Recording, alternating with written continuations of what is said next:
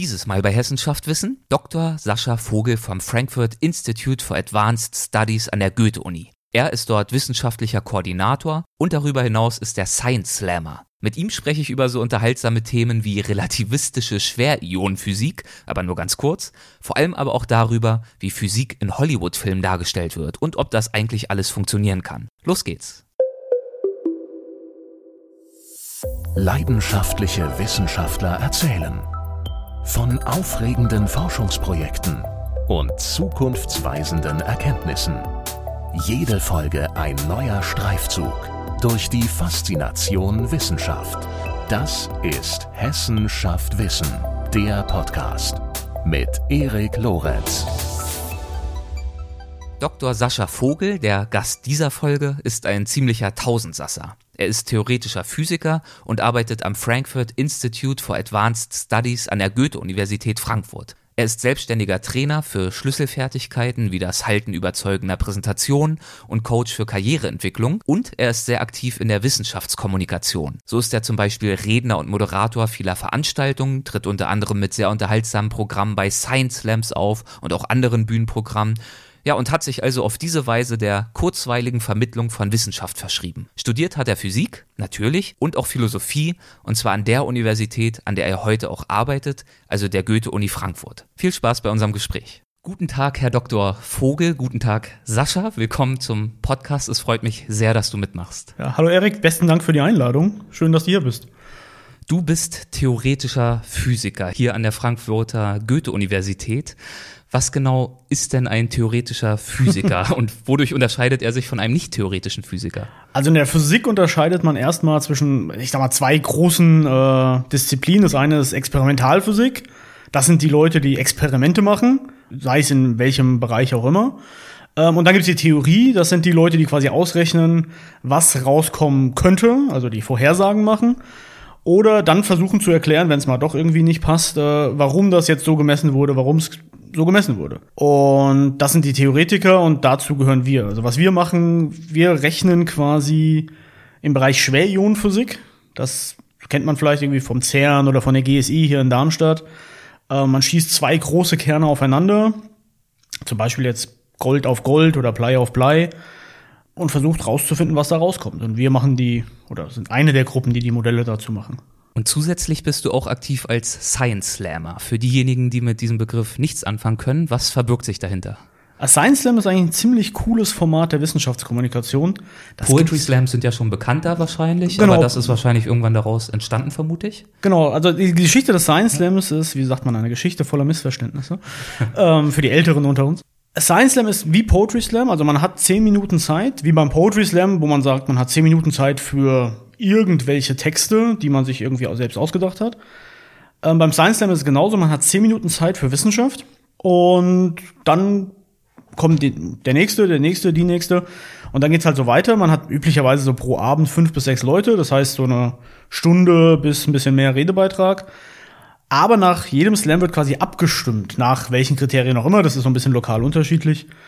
Ähm, wie toll fand man das? Hat das einen überzeugt? Und dann wird halt abgestimmt und dann gibt es einen Sieger des Abends, der im Normalfall irgendwie so eine Spaßtrophäe bekommt. Also vom Bämbel der Weisheit bis zu irgendwelchen Boxhandschuhen, um sich im Wissenschaftsbetrieb durchzuboxen, ist alles dabei.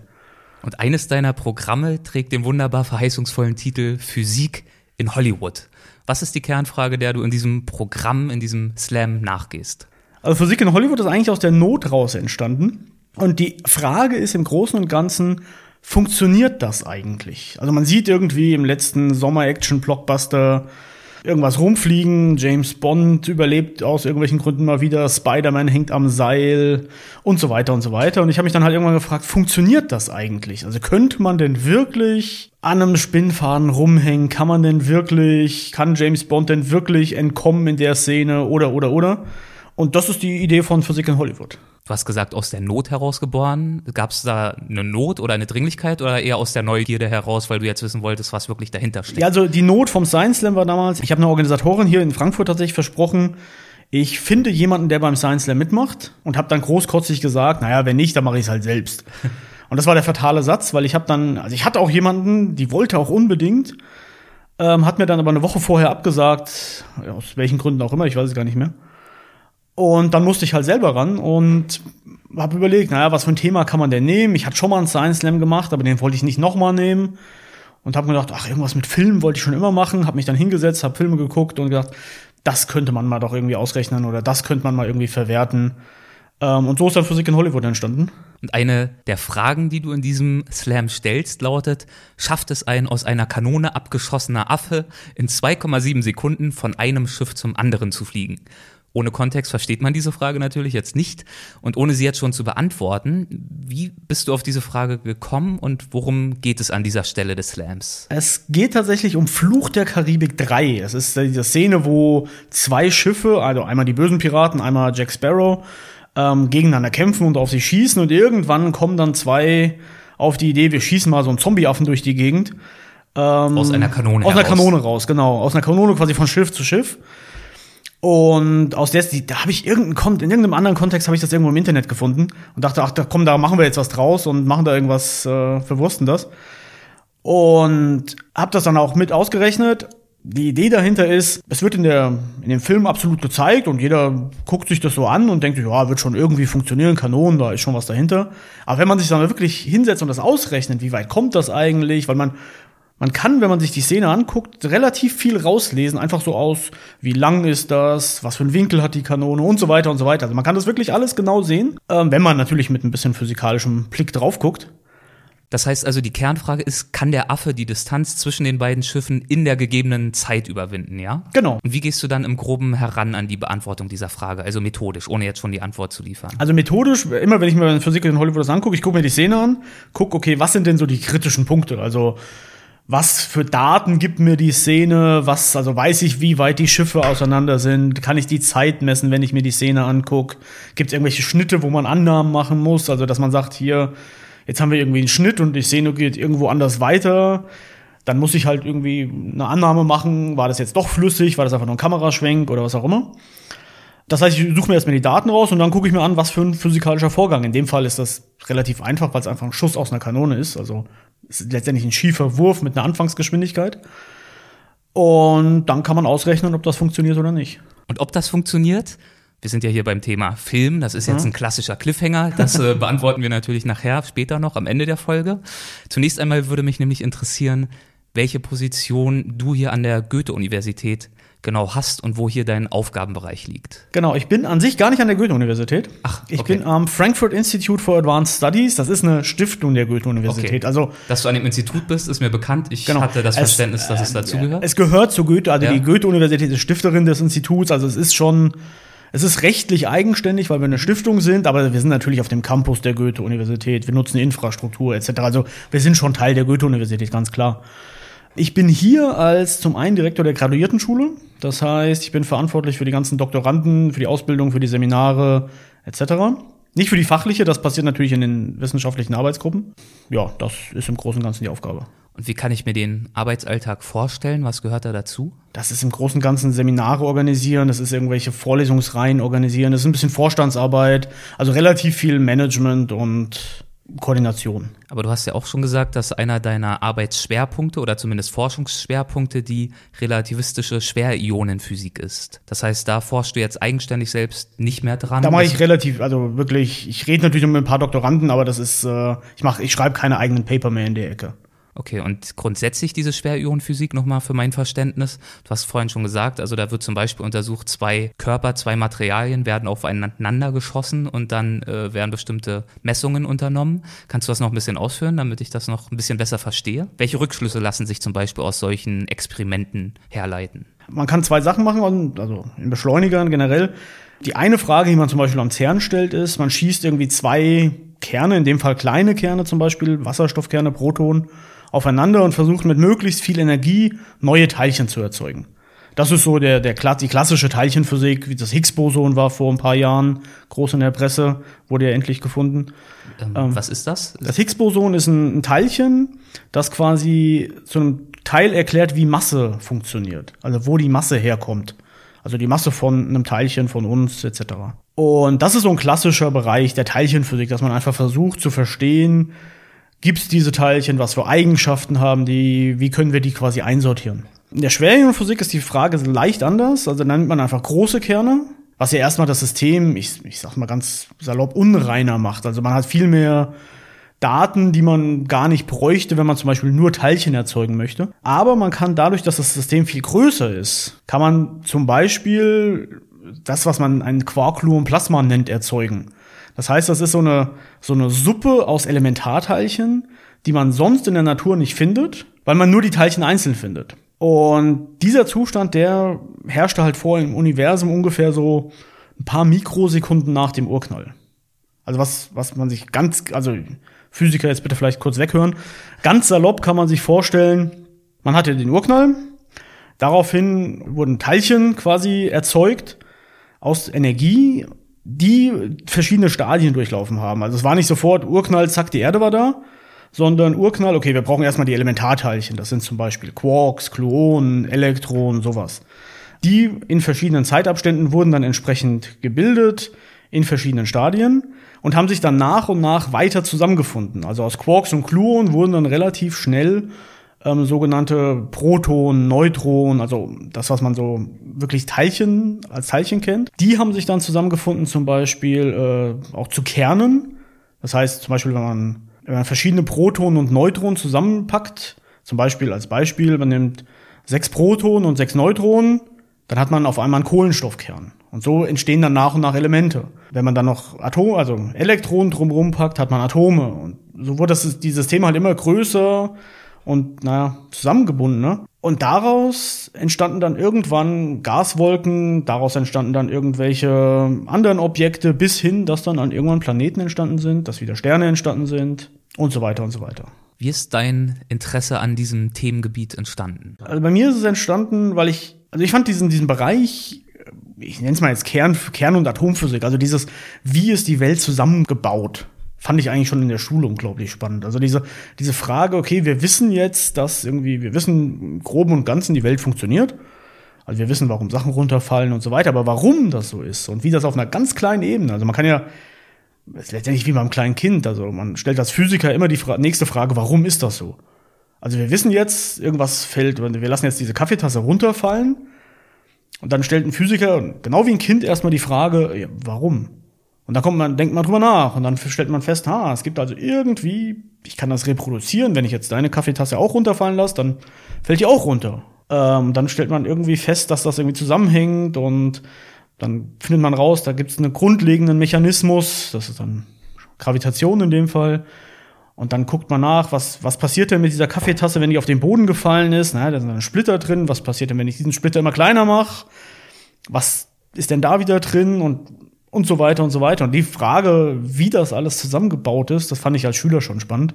Und war auch einer der Gründe, warum ich mit Physik studiert habe, weil ich einfach wissen wollte, wie das funktioniert. Hast du aus eigenem Impuls heraus angefangen, dir diese Fragen zu stellen oder gab es da irgendeine Art von Initialerlebnis? Ne, das war eigentlich so, ich hatte glücklicherweise über die Jahre unglaublich gute Physiklehrer, mhm. die einfach so diese Neugier, also ich glaube neugierig war ich als Kind schon immer, aber diese Neugier auch dann gesagt haben, okay, da kann man was draus machen und hatten einfach guten Unterricht gemacht und das war dann mit einer der Gründe, warum ich Physik studiert habe. Und das war für dich dann eigentlich auch schon immer klar, dass du Physik studieren würdest? Oder wie war da die Entscheidungsfindung? Ich sag mal so, ab dem Moment, wo ich wusste, dass es sowas wie Studium gibt, okay.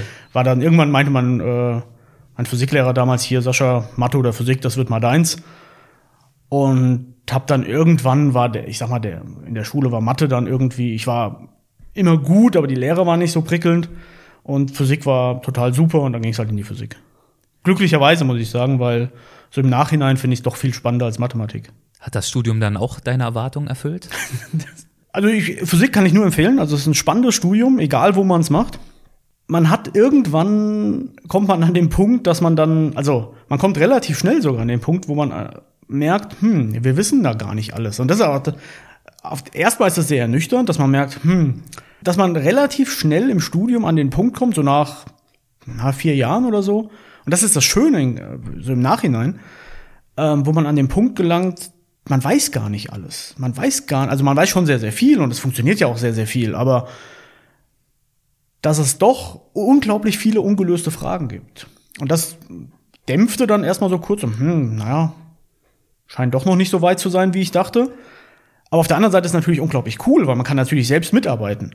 Also man ist dann wirklich an der Speerspitze, was halt so passiert. Und wenn man dann irgendwie seine damals noch Diplom, jetzt Masterarbeit schreibt, merkt man, man hat was Neues entdeckt, was noch nie jemand vor einem entdeckt hat.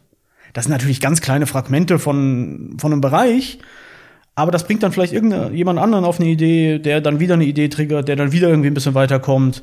Und das ist halt das Coole, dass man relativ schnell an, an echten Forschungsfragen ist.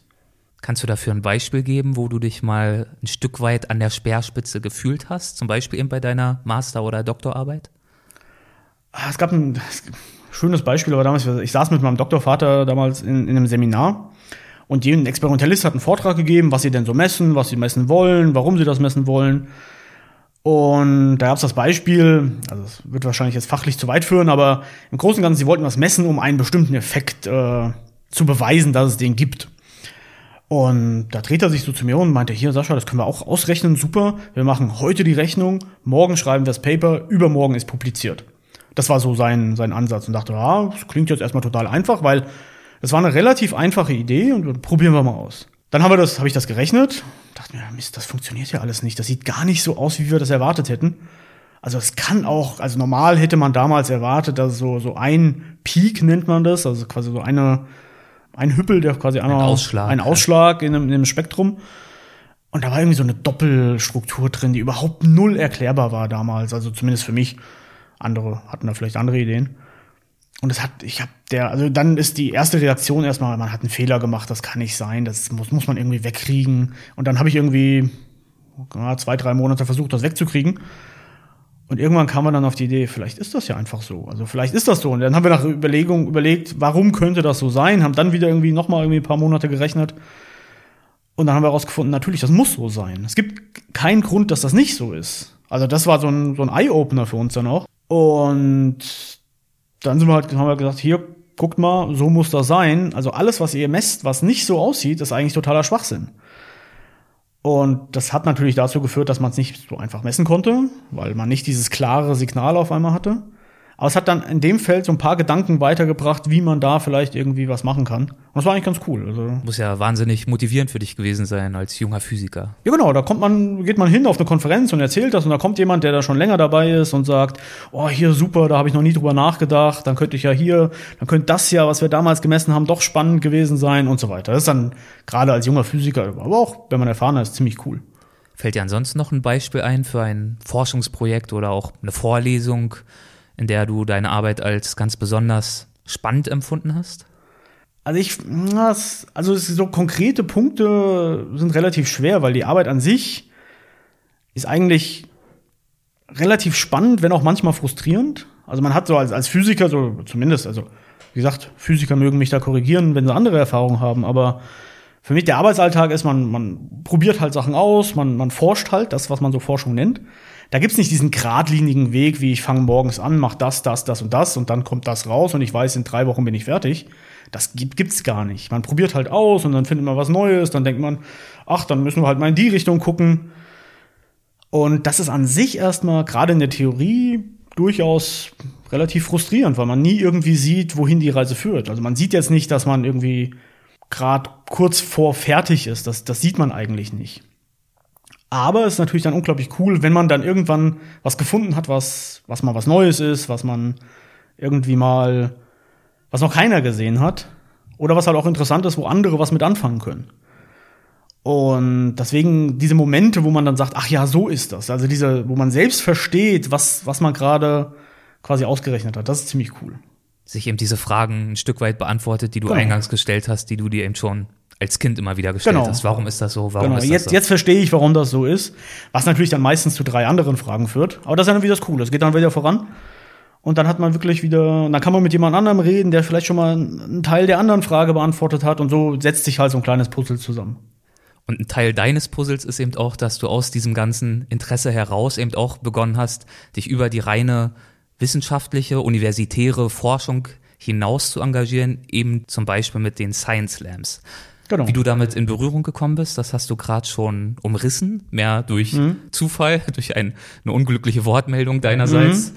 Worin besteht heute deine Motivation für die Science Slams? Ich finde Science, also ich mache zuge Science Slams mache ich zwar noch, aber nicht mehr so viel wie früher, einfach aus Zeitgründen. Also wir haben vor zweieinhalb Monaten ein Kind bekommen, das ist äh, Das äh, krempelte das Leben doch durchaus auf den Kopf.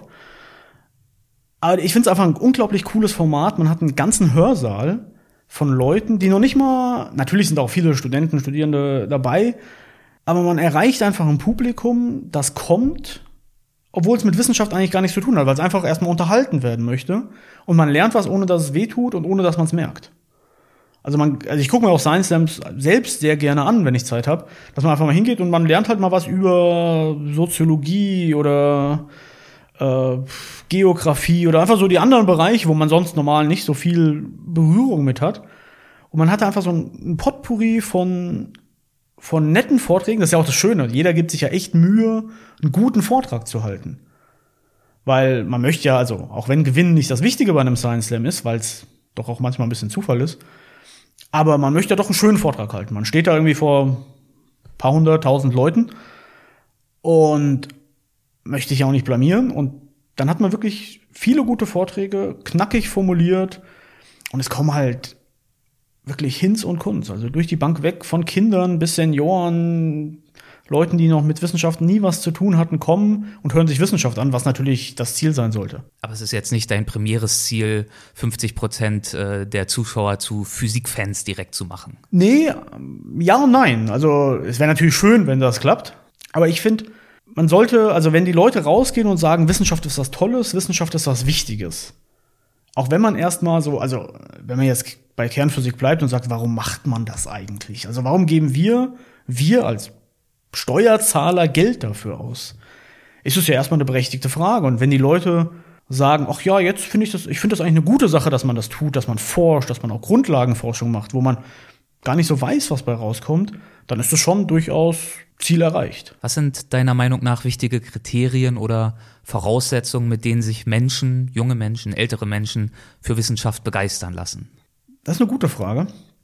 Also ich glaube, dass das Wichtigste ist, dass man als Wissenschaftler, Wissenschaftlerin erstmal authentisch ist. Also dass die Leute verstehen, das sind jetzt nicht irgendwie die, die Leute aus dem Elfenbeinturm, die irgendwie unendlich viel wissen.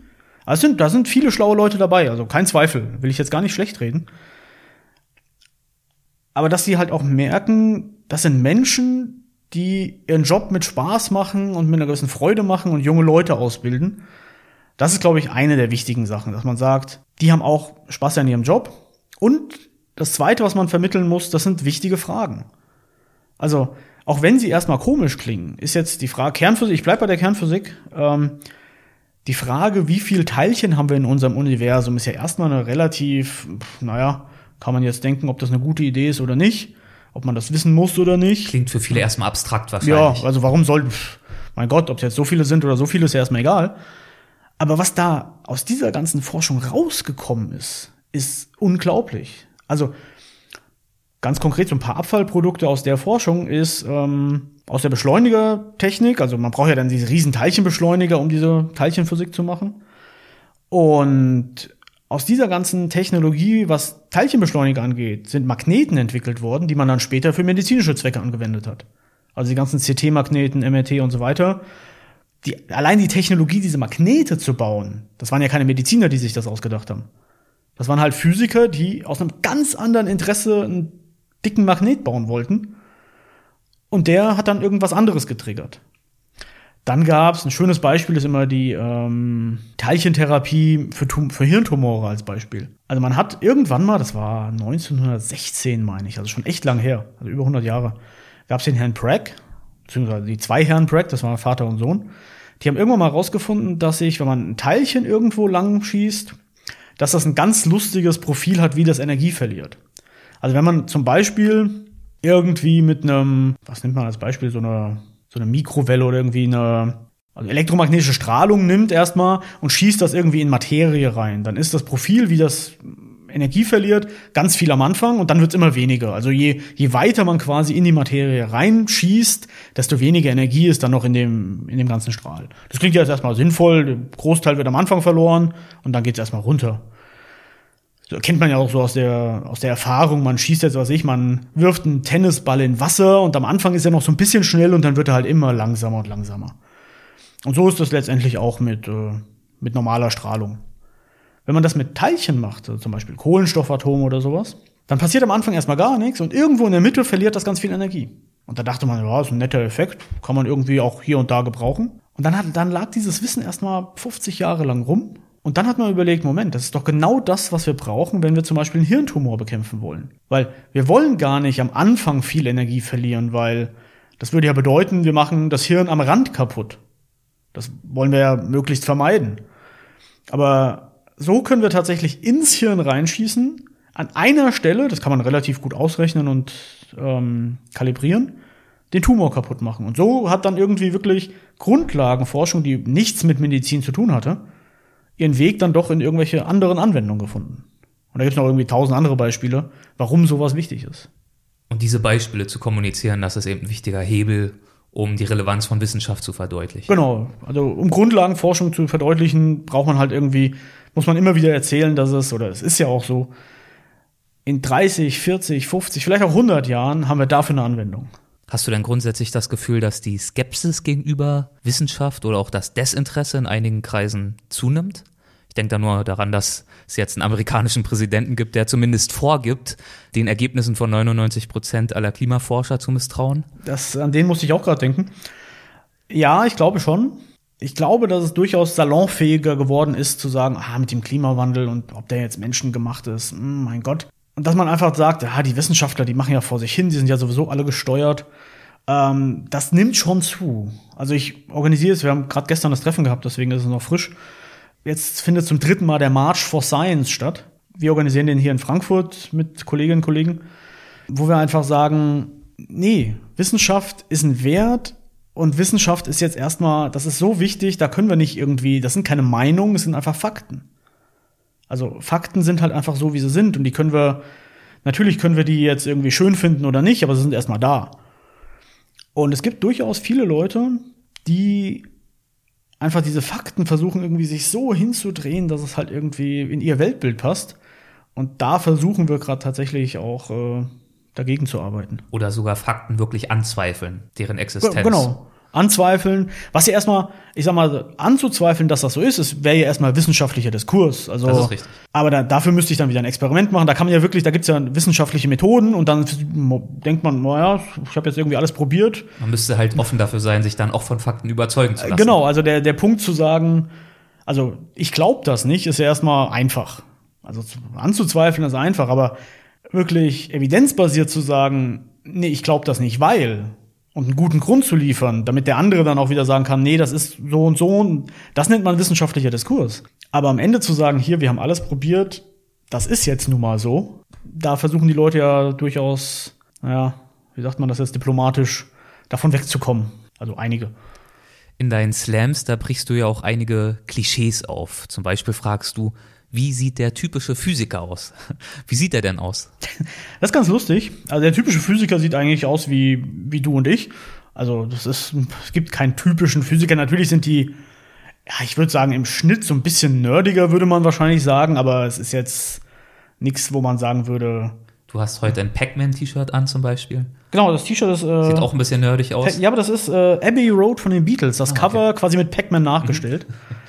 Aber das ist, äh, also, sonst renne ich auch mal hier im Anzug rum. Also es ist jetzt nichts, es ist halt Samstag. Aber ich glaube, so der, der typische Physiker, Physikerin sieht erstmal aus wie du und ich. Das ist ganz lustig, wir machen das, ich mache ein Programm, das nennt sich Wissenschaft zum Anfassen, wo wir viel in Schulen unterwegs sind. Und da fragen wir insbesondere in Grundschulen ganz gerne, ja, wie sieht denn so ein Wissenschaftler, Wissenschaftlerin aus? Und zu 100 Prozent, also da gibt's wirklich bisher keine Ausnahme, ist die erste Antwort weißer Kittel.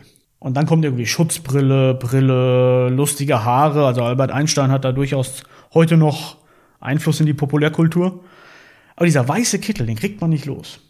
Was total lustig ist, weil ich fragte meine Kollegen, gerade hier aus der Theorie, hat noch nie jemand einen weißen Kittel angehabt. Im Experiment vielleicht mal, wenn sie in den Reinraum müssen oder so, aber das passiert auch sehr selten. Also normal rennen die halt irgendwie in Jeans und T-Shirt rum. Aber dieser weiße Kittel hat durchaus äh, viel Einfluss gefunden. Und wie sieht der typische Physiker in Hollywood aus? Das, ich versuche dann irgendwie diesen, diesen Kontrast zu machen, dass man sagt, hier, wie stellt man sich einen Physiker hier vor? Ja, klar, Kittel, Brille, lustige Haare. Vielleicht noch so ein Rauschebart, so ein Vielleicht noch so ein Bart, genau. Und der typische Physiker, dann als Kontrast kommt dann immer Sheldon Cooper aus der Big Bang Theory, der ja durchaus anders aussieht. Und auch äh, Tony Stark zum Beispiel Tony Stark Man, der ist ja dann auch Physiker genau, ist, war mir gar nicht so bewusst, aber ist offensichtlich so. Tony Stark ist dann das Filmbeispiel, dass man sagt, äh, der ist äh, Physiker, Ingenieur, Multibilliardär. Eine sehr, sehr seltene Kombination. Und das ist dann halt doch sehr, äh, naja, so sehen Beschleunigerphysiker tatsächlich normal nicht aus. Also identifizierst du dich jetzt nicht mit ihm direkt. Ja, schön wär's, aber ich, äh, da sind wir doch, sind einige weit von entfernt. Und in einem der Filme, da baut er ja selbst auch sowas wie einen Teilchenbeschleuniger. Und das Mhm. ist sicherlich eine physikalisch und auch technologisch sehr anspruchsvolle Aufgabe. Ja. Hat seine Das- Konstruktion dich überzeugt? Nicht wirklich. Also er macht das alleine an einem Nachmittag.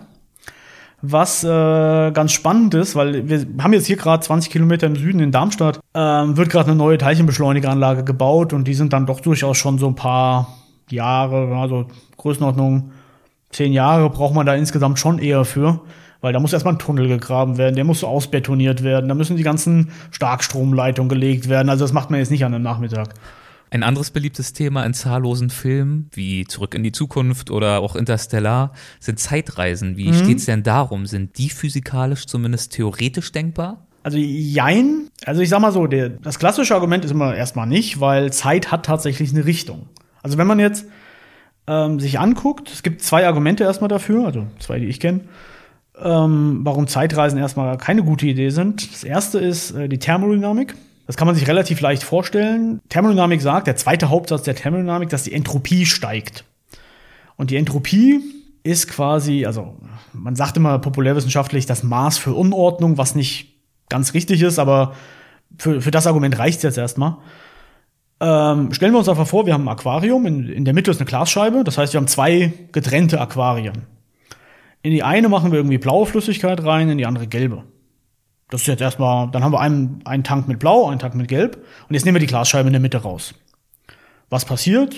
Naja, also, was passiert? Durchmischung. Genau, also wir haben jetzt blau und gelb mischt sich und es kommt irgendwas Grünes bei raus wahrscheinlich. Und das wird jetzt, das dauert eine Weile, es sieht dann immer ganz lustig aus.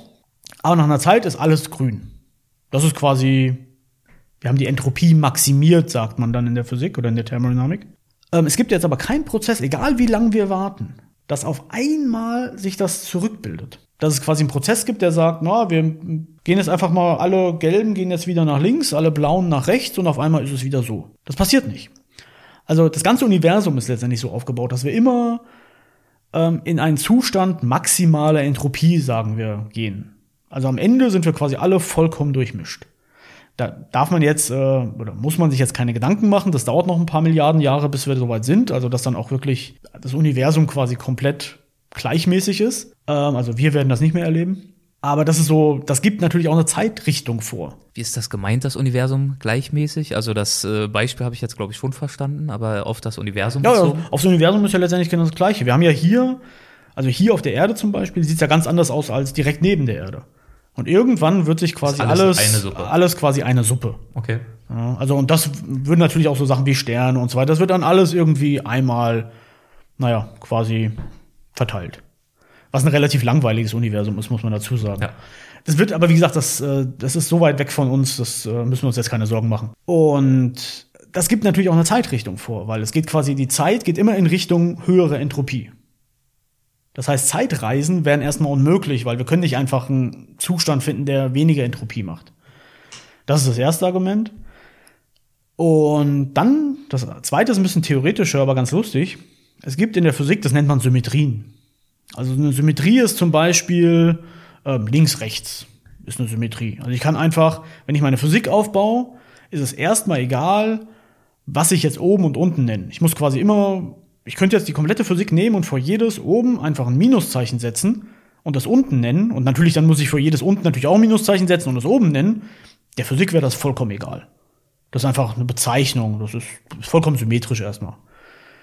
Ähm, das kann man mit Zeit zum Beispiel auch machen. Also ich könnte jetzt einfach sagen, ob die Zeit jetzt da lang läuft oder so nach vorne oder nach hinten läuft, ist der Physik jetzt erstmal egal. So rein technisch. Ein schönes Beispiel dafür sind Billardbälle. Wenn man sich einen Billardstoß von oben anguckt, also mit der Kamera einfach oben auf den Tisch setzt, und ich habe ich mal auf einer Konferenz gemacht, ist ein lustiges Experiment, und man lässt das Video einfach rückwärts laufen.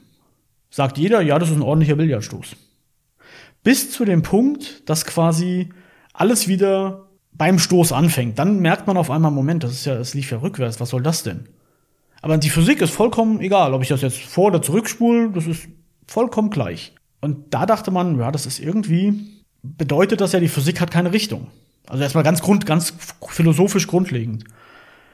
Und es hat man tatsächlich 2012 war es, meine ich, hat man Teilchenzerfälle gefunden, wo das tatsächlich anders ist. Also wo es ganz, ganz wichtig ist, dass die Physik eine Zeitrichtung hat. Und das beweist auch, dass es tatsächlich eine Zeitrichtung gibt und was Zeitreisen dann natürlich auch schwer macht. Jetzt gibt es aber also Theorien, das darf man auch nicht verheimlichen, das, die Wurmlöcher sagen vielleicht was. Interstellar wäre ja da so ein klassisches Beispiel. Von Christopher Nolan, der Film. Genau, Christopher Nolan.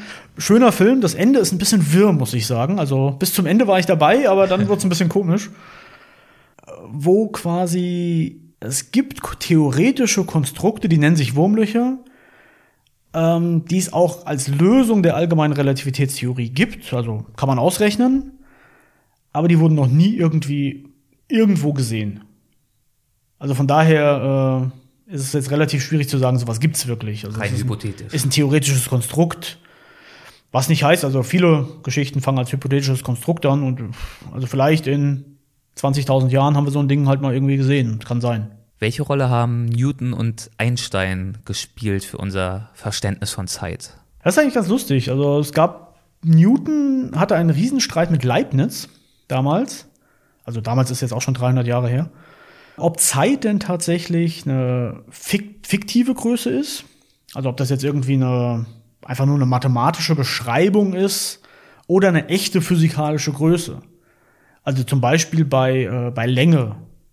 Jeder nimmt einen Zollstock in die Hand und würde sagen, naja, das ist hier, kann ich wirklich anfassen. Also ich weiß, 30 Zentimeter sind 30 Zentimeter, die kann ich hier irgendwie mit einem Lineal messen.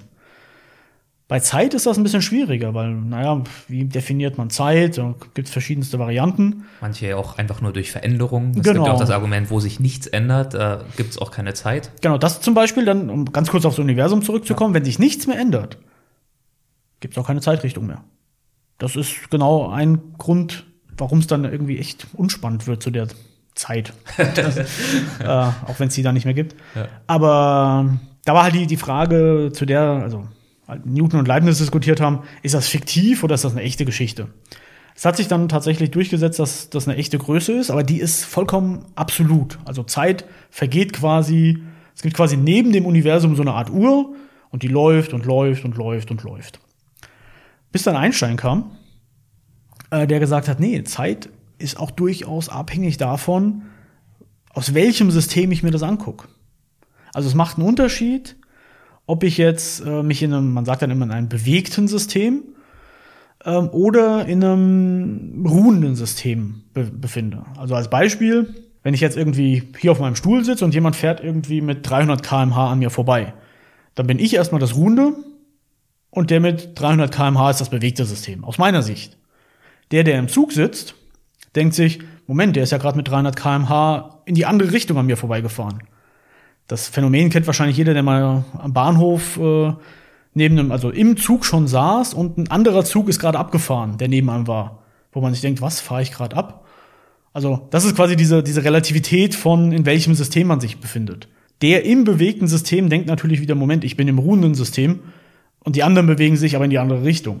Einstein hat dann rausgefunden, dass Zeit, also dass zum einen Länge nicht absolut ist. Das heißt, je nachdem, wie schnell ich mich bewege, dass Längen sich verändern. Das Phänomen nennt sich dann Längenkontraktion, dass Längen dann kürzer werden. Und in bewegten Hab ich Systemen. zufällig gestern erst drüber gelesen im Buch von Bill Bryson, eine kurze Ah, ja. Geschichte von fast allen, die Geschichte der Wissenschaft. Ah ja, cool. Sagt dir das was? Hast ich ich habe das Buch daheim, ich habe es Ja. aber noch nicht gelesen. Da geht's genau um dieses Thema gerade in dem Ah ja, Kapitel, in dem ja, ich bin. genau, das ist praktisch. Ja, das ist eigentlich ein ganz cooles Phänomen. Also man hat tatsächlich, also Längenkontraktion in bewegten Systemen erscheinen Dinge kürzer.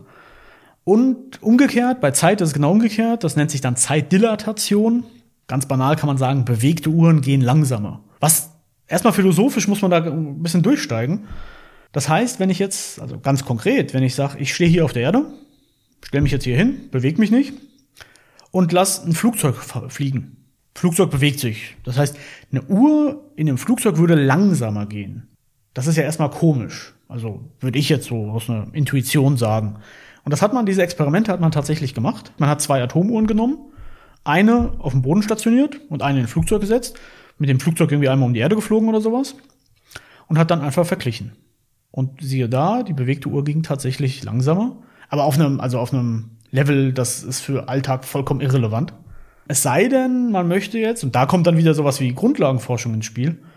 Also jetzt könnte man sagen, mein Gott, allgemeine Relativitätstheorie, was, was interessiert mich das? Also, pff, mein Gott, ob das jetzt irgendwie so ein paar, das sind noch nicht mal Mikrosekunden, das sind irgendwie Nanosekunden oder sowas bei einmal um die Erde. Also es ist wirklich vollkommen irrelevant für uns eigentlich.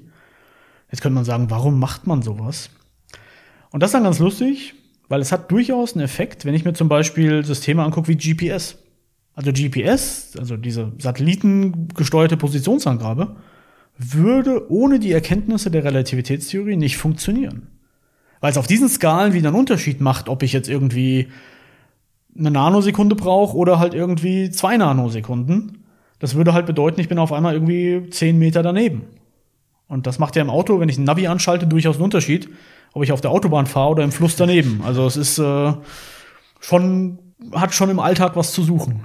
Dann könnte ich jetzt eine äh, schwache Überleitung bemühen und sagen, wir bleiben beim Thema Zeit. Es ist nämlich an der Zeit, zum Affenrätsel zurückzukehren Oh, okay. vom Einstieg. Da wollen wir noch die Auflösung haben. Also nochmal zur Erinnerung. Wir sind im Fluch der Karibik, Teil 3. Eine Schlacht tobt zwischen zwei Schiffen, Kanonen fliegen hin und her, Explosionen, Säbel rasseln, Rauch steigt auf. Und aus einer Kanone auf dem einen Schiff wird ein Affe abgefeuert, der in 2,7 Sekunden, das hast du selber nachgestoppt, Genau. zum anderen Schiff fliegt und dort genau im richtigen Moment einen Schurken trifft und umhaut, um Orlando Bloom ja, aus einer Zwangslage zu befreien, Genau. zu retten. Und die Frage war, kann das gehen? Wie lautet die Antwort? Die Antwort lautet leider, leider für Orlando Bloom, dass es nicht funktioniert, weil der Affe schafft knapp zweieinhalb Meter ähm, und würde damit nicht mal ansatzweise auf dem anderen Schiff ankommen. Aus einer Kanone abgeschossen. Selbst aus der Kanone. Das Problem ist der Winkel tatsächlich. Also, Das, ich stelle mir es eher wie so ein Plumps vor, so ein müder Plumps aus einer Kanone heraus. ja, aber das ist auch, also das ist so ein bisschen, man kann, kann man ja selbst mal ausprobieren, wenn man irgendwie einen Ball in die Hand nimmt, also irgendwie einen Tennisball oder so, und wirft den. Und man wirft den einfach in einem geraden Winkel, also so, ich sag mal, parallel zum Boden, man kommt halt nicht weit. Wenn ich ihn mit irgendwie 90 Grad nach oben werf, kommt er auch nicht weit, weil dann fliegt er zwar hoch, aber kommt an der gleichen Stelle wieder runter. Und der gute Winkel ist halt 45 Grad und in dem, in dem Film machen sie es, glaube ich, mit irgendwie zwei Grad oder ein Grad oder sowas. Das ist wirklich quasi parallel zum Boden, da kommen sie nicht weit. Und außerdem würden, wenn es klappen müsste, sicherlich auch unwahrscheinliche Beschleunigungskräfte wirken auf diesen Affen. Ja, das zum anderen, also da wirken 12 G, also habe ich im, für den Vortrag dann auch ausgerechnet. Im Film oder wenn es so wäre mit der richtigen Power? Äh, wenn, also wenn, wenn das so wäre, dass, es, dass er ankommen würde. Okay. 12G, wobei das auch eine sehr, da kommt immer, das ganz lustig, wenn man das in Schulen macht, dann kommen da immer Schüler auf mich, auf mich zu und meinen, ja, aber du hast ja nur die Durchschnittsgeschwindigkeit ausgerechnet. In Wirklichkeit ist das ja noch beschleunigt, dann müsste das ja noch mehr sein und so weiter. Dann denke ich mir immer, in dem Moment, wo ihr drüber nachdenkt, habe ich gewonnen. aber das ist immer, also mindestens 12G. Und das würden normale Affen auch nicht aushalten. Jetzt kann man aber das Argument bringen, dass es ein Zombie-Affe ist, also wer weiß, vielleicht können die das dann. Liegt er in Hollywood fast immer daneben oder fällt dir auch ein Beispiel ein für eine schöne, unwahrscheinlich wirkende Szene, die überraschend nah an der Wirklichkeit liegt? Es gibt so ein paar, die tatsächlich funktionieren, obwohl man es gar nicht vermutet. Ein schönes Beispiel ähm, sind die, die Spinnenfaden bei Spider-Man. Das rechne ich in dem Science Slam dann aus. Aber ein anderes schönes Beispiel ist tatsächlich der neue Film von A-Team. Also neu ist jetzt auch schon irgendwie fünf Jahre her. Ähm, wo die, vielleicht kennt, kennst du den Film? Wo sie mit dem Panzer irgendwie Kenn ich aus dem runterfallen. Trailer, die Szene. Ah, Okay, das ist ein großartiger Film. Also am Anfang ist man so ein bisschen verwundert, dass das A-Team so anders aussieht, weil man es so aus seiner Jugend anders kennt. Aber wenn man sich darauf eingelassen hat, ein echt cooler Film. Und was die dann machen, die fliegen mit einem Panzer irgendwie, also mit einem Flugzeug, da fällt dann ein Panzer raus, dann gehen noch irgendwie ein paar äh, Fallschirme kaputt und am Ende ist dieser Panzer quasi an einem Fallschirm und naja, fällt gegen, gegen Erde und landet dann in einem See. Und das Coole daran, da wird jeder sofort sagen, was ein Schwachsinn ist. Es kann nicht funktionieren. Und das Coole ist, das könnte tatsächlich funktionieren. Das wird auch tatsächlich gemacht. Man versucht, die Fallschirme irgendwie intakt zu halten, aber selbst mit einem Fallschirm würde das A-Team überleben. Hm, Spannend, hätte ich auch nicht gedacht. Das ist also, das sind die meisten, die sagen dann, okay, das ist, also gerade die Szene ist so vollkommen over the top, dass man denkt, das kann nie funktionieren. Und wenn man es tatsächlich mal ausrechnet, denkt man sich, ach doch, eigentlich gar kein Problem. Und dann hast du eben auch Spider-Man erwähnt. Spider-Man ist das gleiche. Da hat man ja Spider-Man, wenn er Mary Jane wieder rettet, die fällt ja öfter mal vom Hochhaus runter. Er springt hinterher, Ja, genau. hunderte Meter in die Tiefe, Genau. schießt mit den äh. Spinnfäden irgendwie gegen die Fassade, Genau. damit sie ihn irgendwie halten. Und dann, also man muss erstmal ignorieren, dass, dass natürlich äh, Spider-Man Mary Jane einholt, weil, naja, wie soll das, wie, warum sollte er schneller fallen als sie? Aber das ignorieren wir jetzt mal. Und in dem Moment, wo, wo er quasi sie einfängt und den Spinnfaden an die, an die Decke wirft, könnte man ja mal sich fragen, hält so ein Spinnfaden das überhaupt aus? Der bremst ihn quasi wie so ein Bungee-Seil Genau. kurz vom Boden ab und Genau. äh, rettet sie damit. Genau, und da denkt man, naja, was für eine Kraft ist das, die auf diesen Spinnfaden wirkt? Und das ist schon ziemlich viel. Also man kann das ausrechnen. In der einen Szene aus dem ersten Spider-Man-Film damals waren es irgendwie 3000 Newton, also so, als wenn man sich 300 Kilo an den Arm hängt. Das ist schon ganz ordentlich, also für so einen Durchschnittsarm. Und das kann man dann aber auch ausrechnen und dann stellt man relativ schnell fest, dass Spinnenseide eigentlich ein ziemlich cooles Material ist, weil das ist unglaublich widerstandsfähig, also deutlich widerstandsfähiger als sogar Stahl. Also wenn ich quasi einen Stahlträger aus Spinnenseide mache, in der gleichen Dicke, ist der deutlich widerstandsfähiger. Und Du stellst ja dann Ja. die Frage, wie dick müsste dieses Spinnseil Genau. wohl sein, damit genau. es hält. Und so ein klassisches Spinn Spinnfaden, der Mary Jane und Spider-Man hält, der ist so ein Millimeter dick. Das ist gar nicht so viel. Und dann denkt man sich auch immer, Moment, das ist also ein Millimeter, das kann doch nicht sein. Wie ist das denn so ein echter? Und dann guckt man sich diese Spinnennetze, die echten mal an und stellt fest, die sind echt, also unglaublich dünn. Also die sind weit weg von einem Millimeter, die sind so ein Mikrometer oder die kann man kaum sehen. Und da hängt so eine fette Spinne dran. Und das ist schon ziemlich cool, so rein von der Natur, wie das funktioniert. Und noch cooler ist, so richtig grundlegend hat man es meines Wissens noch nicht verstanden, wie das funktioniert. Also man hat wohl gute Modelle, wie diese Spinnenseide halbwegs hält, aber so richtig, dass man es irgendwie nachbauen, nachproduzieren kann, äh, das gibt's noch nicht. Und was heißt das für Spider-Man in dem Fall? In dem Fall würde das tatsächlich heißen, der, der Spinnfaden, den er abschießt, der ist deutlich dicker als ein Millimeter, also irgendwie so Zentimeter oder sowas. Ja, das würde echt halten. Also Mary Jane würde rein vom Spinnfaden her halten. Das ist ja schon mal eine gute Nachricht. Das ist ja gut, aber es gibt ein, ein Problem, das erwähne ich im Vortrag dann nicht, weil das ist so mal, ich versuche es mal als positiven Abschluss zu nehmen. Mary Jane, äh, also dadurch, dass sie so abrupt gebremst werden würde, ist das äh, sehr, ich sag mal, ungesund für den Nacken. Also, aber das ist, naja, vielleicht hält Spider-Man sie auch ganz besonders gut und wer weiß. Und ich glaube, für Spider-Man hast du auch noch eine schlechte Nachricht. Ja, Spider-Man hat auch ein Problem. Der Spinnfaden Äh, hält. Der Spinnfaden hält, also der, das würde kein Problem darstellen. Aber gleichzeitig hängt natürlich der Arm an dem Spinnfaden. Das heißt, die gleiche Kraft, die auf den Spinnfaden wirkt, wirkt natürlich auf den Arm. Und naja, man hat früher mal Experimente gemacht und mit früher meine ich das Mittelalter. Da hat man Menschen genommen und am besten haben Hexen funktioniert. Und diese Hexen hat man genommen und hat irgendwie ein Seil an den rechten, Seil an den linken Arm gebunden und hat dann ans jeweils andere Ende ein Pferd gebunden und die Pferde in verschiedene Richtungen geschickt. Das nannte sich Vierteilung. Ich sage immer im Vortrag, es war damals total populär, geht heute durch keine Ethikkommission mehr durch. Aus vielen verschiedenen guten Gründen. Aber die gleiche Kraft, also wenn man diese 3000 Newton auf dem Arm wirken lassen würde, und das hat man damals ja, also man hat es ja gemacht tatsächlich, man hat ja wirklich viel Kraft auf die Arme ausgeübt. Und aus Gründen, die mir vollkommen unklar sind, hat man gemessen, wie viele Schritte die Pferde in welcher Zeit gegangen sind. Und man kann aus diesen historischen Aufzeichnungen, die haben wirklich, aus Gründen, die mir vollkommen unklar sind, die man daneben gestellt, also neben die Vierteilung und gesagt, ah ja, wie viele Schritte macht das Pferd denn in der Sekunde? Ah, dann können wir das mal hier so hm, dokumentieren. Aus Gründen, die vollkommen Banane sind. Ich weiß es nicht, warum sie sowas gemacht haben.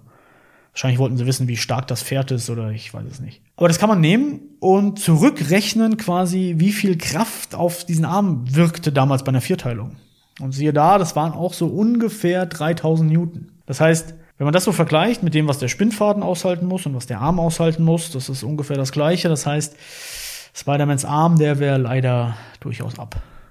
Das wäre ein trauriges Ende für Das- Spider-Man. Das wäre schade, aber da kommen dann auch immer irgendwie, wenn ich das in Schulen erzähle, kommen dann irgendwie die Kinder, ja, aber der Spider-Man, der hat ja Spinnenkräfte. Und da muss ich dann sagen, naja, vielleicht überlebt das ja doch. Gut, dann belassen wir es bei diesem Happy End, glauben wir daran. Genau. Wir sind jetzt auch so gut wie am Ende. Zum Abschluss würde ich gerne noch zu den Halbsätzen kommen. Oh, das ist eine okay. Kategorie, die haben wir in jeder Folge. Das heißt, ich Okay. gebe ein paar Halbsätze vor und wir schauen, was dir dazu einfällt, ob dir dazu Okay. was einfällt. Kann ganz knapp sein oder auch etwas ausführlicher, wie du magst. An der Wissenschaft insgesamt begeistert mich Uh, das ist schwer. Ich glaube, an der Wissenschaft insgesamt begeistert mich, dass man was Neues entdeckt, was noch keiner gesehen hat. In deinem Slam sagst du auch den wunderbaren Satz, das ist das Tolle an der Forschung, dass wir im Großen und Ganzen keine Ahnung haben, was wir tun. Genau. Also es ist, es ist immer, ich sag zu Studenten, in dem Moment, wo ihr wisst, was ihr tut, hört auf damit, weil da macht ihr keine Wissenschaft mehr. Also wir versuchen halt was Neues zu entdecken, was noch nie jemand gesehen hat. Zu meinen Vorbildern in der Physik oder auch im Bereich der Vermittlung, der Kommunikation der Physik gehört? Also ich glaube, in der, in der theoretischen Physik so mein, mein absoluter Lieblingsmove, sage ich mal. Also in der Hinsicht Vorbild wäre wär Paul Dirac, der an einem Punkt war, wo alles überhaupt nicht mehr funktioniert hat und der trotzdem dann irgendwie es doch hingekriegt hat. Bei einem Experiment oder was hat nicht funktioniert? Nee, es war ein Theoretiker. Der war an einem Punkt, wo er hat was versucht, er wollte eine Gleichung linearisieren, das was mathematisch an einem Punkt war, wo es überhaupt nicht funktionieren konnte. Und der hat dann halt irgendwie was vollkommen Neues konstruiert, was so abgefahren war, so weit weg von jeglicher Realität, dass es eigentlich genial war, dass es vollkommen genial war, das zu tun, was ihm auch erstmal, glaube ich, keiner geglaubt hat, aber dann dazu geführt hat, dass wir unser Weltbild vollkommen umgestellt haben. Kann man das skizzieren in für mich verständlichen Begriffen, worum es da grob ging? Oder? Schwierig. Also er hat im Großen und Ganzen, er hat halt einfach gesagt, okay, wir, wir rechnen nicht mehr in Zahlen, sondern wir rechnen in Matrizen, also diese sich 3 Kreuz 3, 4 Kreuz 4 und so weiter Geschichten. Was erstmal überhaupt gar keine physikalische Bedeutung hatte. Es war einfach vollkommen, er hat einfach vollkommen mal kurz die Physik verlassen, um dann wieder revolutionär zurückzukommen. Das fand ich schon ziemlich cool. Ist das ein sehr bekanntes Beispiel in der Physik? Oder? Also die Dirac-Gleichung kennt jeder. Das ist wirklich, das ist die Grundlage jeglicher relativistischen Quantenmechanik. Ein anderes Beispiel wäre Richard Feynman. Richard Feynman war auch jemand, der ganz, ganz tief, also sowohl physikalisch nachgedacht hat, wie die Welt aussieht, mit Methoden, die einfach vollkommen wirr waren zu der Zeit, aber dadurch unglaublich genial und auch das Weltbild nochmal umgestellt haben. Und auch ein unglaublich guter Wissenschaftskommunikator der unglaublich gute Vorlesungen gehalten hat und unglaublich gut über Wissenschaft reden konnte. Also in beiden Fällen jetzt mal küchenpsychologisch formuliert, die Fähigkeit und der Wille über den Tellerrand der jeweiligen ja. Zeit hinauszuschauen. Absolut. Das ist das, was dich ja. anspricht und begeistert. Absolut, ja. Der Erzfeind des Physikers ist im Vortrag immer der Biologe. Warum? Das, das ist quasi die Überleitung zur nächsten Filmszene. Das ist ähm, weil dann halt der, wir kommen zum Affen zurück von vorhin, der Affe schafft's nicht und dann sage ich immer, ja, aber es war ja ein Zombie-Affe, sagt der Biologe, für den gelten ja ganz andere physikalische Gesetze. Und dann wird ein Beispiel ausgerechnet, wo es ein anderes Tier dann ist, das ist in dem Fall Ice Age, äh, wo es dann doch nicht funktioniert und dann ist der Biologe auch hoffentlich glücklich. Aber ansonsten. glücklich oder entlarvt? Wahrscheinlich beides. okay. Aber eigentlich können Physiker und Biologen, mein Gott, das sind halt zwei verschiedene Disziplinen und wir haben jetzt nichts gegeneinander. Man sieht ja die Biologie hier auch ja. fast aus deinem Büro heraus. Genau, wenn ich mich aus dem Fenster lehne, ist die Biologie um die Ecke. Also wir können auch eigentlich ganz gut. Ein Klischee über uns Physiker, das wahr ist, ist. Ich glaube, dass wir doch schon so im Ticken, Tick nerdiger sind als der Durchschnitt. Also sind, oder Spielkinder ist vielleicht das bessere Wort. Also Physiker sind durchaus Spielkinder. Wenn man jetzt hier irgendwie in die Experimentierhalle geht und einfach mal guckt, da sind halt einfach Sachen, wo man sich denkt, wie kommt jemand auf so eine Idee? Und die Idee war halt einfach mal auszuprobieren. Und dadurch geht's halt auch voran. Also Physiker sind Spielkinder, das ist durchaus wahr. Kaum jemand weiß über uns Physiker, dass wir. Oh. Dass wir eigentlich ganz nett sind. Also, es ist, nee, es ist ohne Witz. Also, ich, es gibt wirklich viele Physiker, die eigentlich echt auch, also auch wenn es Spielkinder sind, aber eigentlich ganz, also vollkommen okay sind. Also man hat immer dieses Big Bang Theory Klischee im Kopf, aber eigentlich, wir sind überall. Also Banken, Versicherungen, Entwicklungen von irgendwelchen Autos oder so, überall findet man Physiker und wir sind eigentlich überall. Damit gibst du schon einen kleinen Ausblick auf die nächste Frage, oh. das Thema Karriere, berufliche Aussichten und so weiter und so fort. In meiner weiteren Tätigkeit als Coach für Karriereentwicklung gebe ich besonders häufig den Ratschlag, es gibt drei, drei äh, Tipps für Karriere. Das erste ist Netzwerk, das zweite ist Netzwerk, das dritte ist Netzwerk. Schau dich um, was andere Leute machen. Also rede mit Leuten. Also hätte ich dich vor zehn Jahren gefragt, ob du Podcaster wirst, hättest du wahrscheinlich auch Nein gesagt. Also wahrscheinlich, weil Podcast noch nicht mal so ein großes Ding war. Ich glaube in Amerika schon, aber hier noch Ja, lange nicht. genau, also das ist so eine Sache, red halt mit Leuten, guck, was spannend ist, unterhalte dich mit Leuten und irgendwann wird man rausfinden, ach ja, mit dem habe ich mich doch unterhalten, den rufe ich noch mal an. Wenn ich eine Finanzierung für ein Jahr erhalten würde, mit der absoluten Freiheit, an irgendwas zu arbeiten, was auch immer ich spannend finde oder wichtig finde, dann würde ich Dann würde ich hier in Frankfurt tatsächlich ähm, aufhören. aufhören, ja. Nein, hoffentlich nicht. Nee, nee, nicht aufhören, aber ich würde, glaube ich, was, was Großes auf die Beine stellen, wo man wirklich so, so einen Ort hat, an dem Wissenschaft kommuniziert und gelebt wird. Also nennen wir es mal ein Haus der Wissenschaft, das ist so der übliche Begriff deutschlandweit, wo man einfach sagt, hier, wir sind mitten in der Stadt und können einfach mal, wo man hingehen kann und Wissenschaft erleben kann. Letzte Frage. Für die Zukunft sehe ich die spannendsten Forschungs- und oder Tätigkeitsfelder in der theoretischen Physik in Oh, das ist schwer, weil es immer irgendwie anders kommt, als man glaubt. Also man hat jetzt am LHC tatsächlich relativ wenig gefunden, außer das Higgs-Boson. Also man, man sucht natürlich nach neuen, neuen Teilchen, da ist relativ wenig. Das sorgt dafür, dass viele das sagen, ja, das war ja ein totaler Misserfolg. Aber vielleicht ist einfach mal so eine, so eine Aufgabe an die Theoretiker neu zu denken. Also da wäre eine spannende Sache, wäre über diese grundlegende Physik zu denken. Aber gerade in der Astrophysik, die Gravitationswellen hat wahrscheinlich jeder mitbekommen. Also hoffe ich, wenn ich haben die Wissenschaftskommunikatoren einen schlechten Job gemacht, dass wir gerade eine komplett neue Methode gefunden haben, über das Universum zu sehen. Und da wird unglaublich viel passieren. Kannst du es nochmal trotzdem ganz kurz zusammenfassen, was da jetzt entdeckt wurde? Das ist, also, das ist ganz cool. Ähm, man kann sich vorstellen, dass wenn jetzt zwei Sterne aufeinander fliegen oder Neutronensterne, das sind besonders schwere oder noch äh, schwarze Löch Löcher, um es noch extremer zu machen, zwei schwarze Löcher kollidieren. Und das sorgt dafür, dass tatsächlich die Raumzeit, also das, das Gebilde, in dem wir leben, also Raum und Zeit, also X, Y, Z, die Längen und die Zeit, sich in der Struktur verändern. Also dass quasi eine Welle durch die Raumzeit geht. Und das kann man tatsächlich messen. Also man kann tatsächlich hier auf der Erde noch messen, dass tausende Lichtjahre weiter zwei schwarze Löcher kollidiert sind. Das heißt, wir können auf einmal messen, was irgendwie unendlich weit zurück in der Zeit zum einen passiert ist, aber auch weit weg. Und das ist schon unglaublich cool. Also die Zukunft bleibt mindestens so spannend, wie die Gegenwart ist, die Vergangenheit war. Oh, oh ja, es geht, das ist das Schöne an der Physik, es geht immer weiter.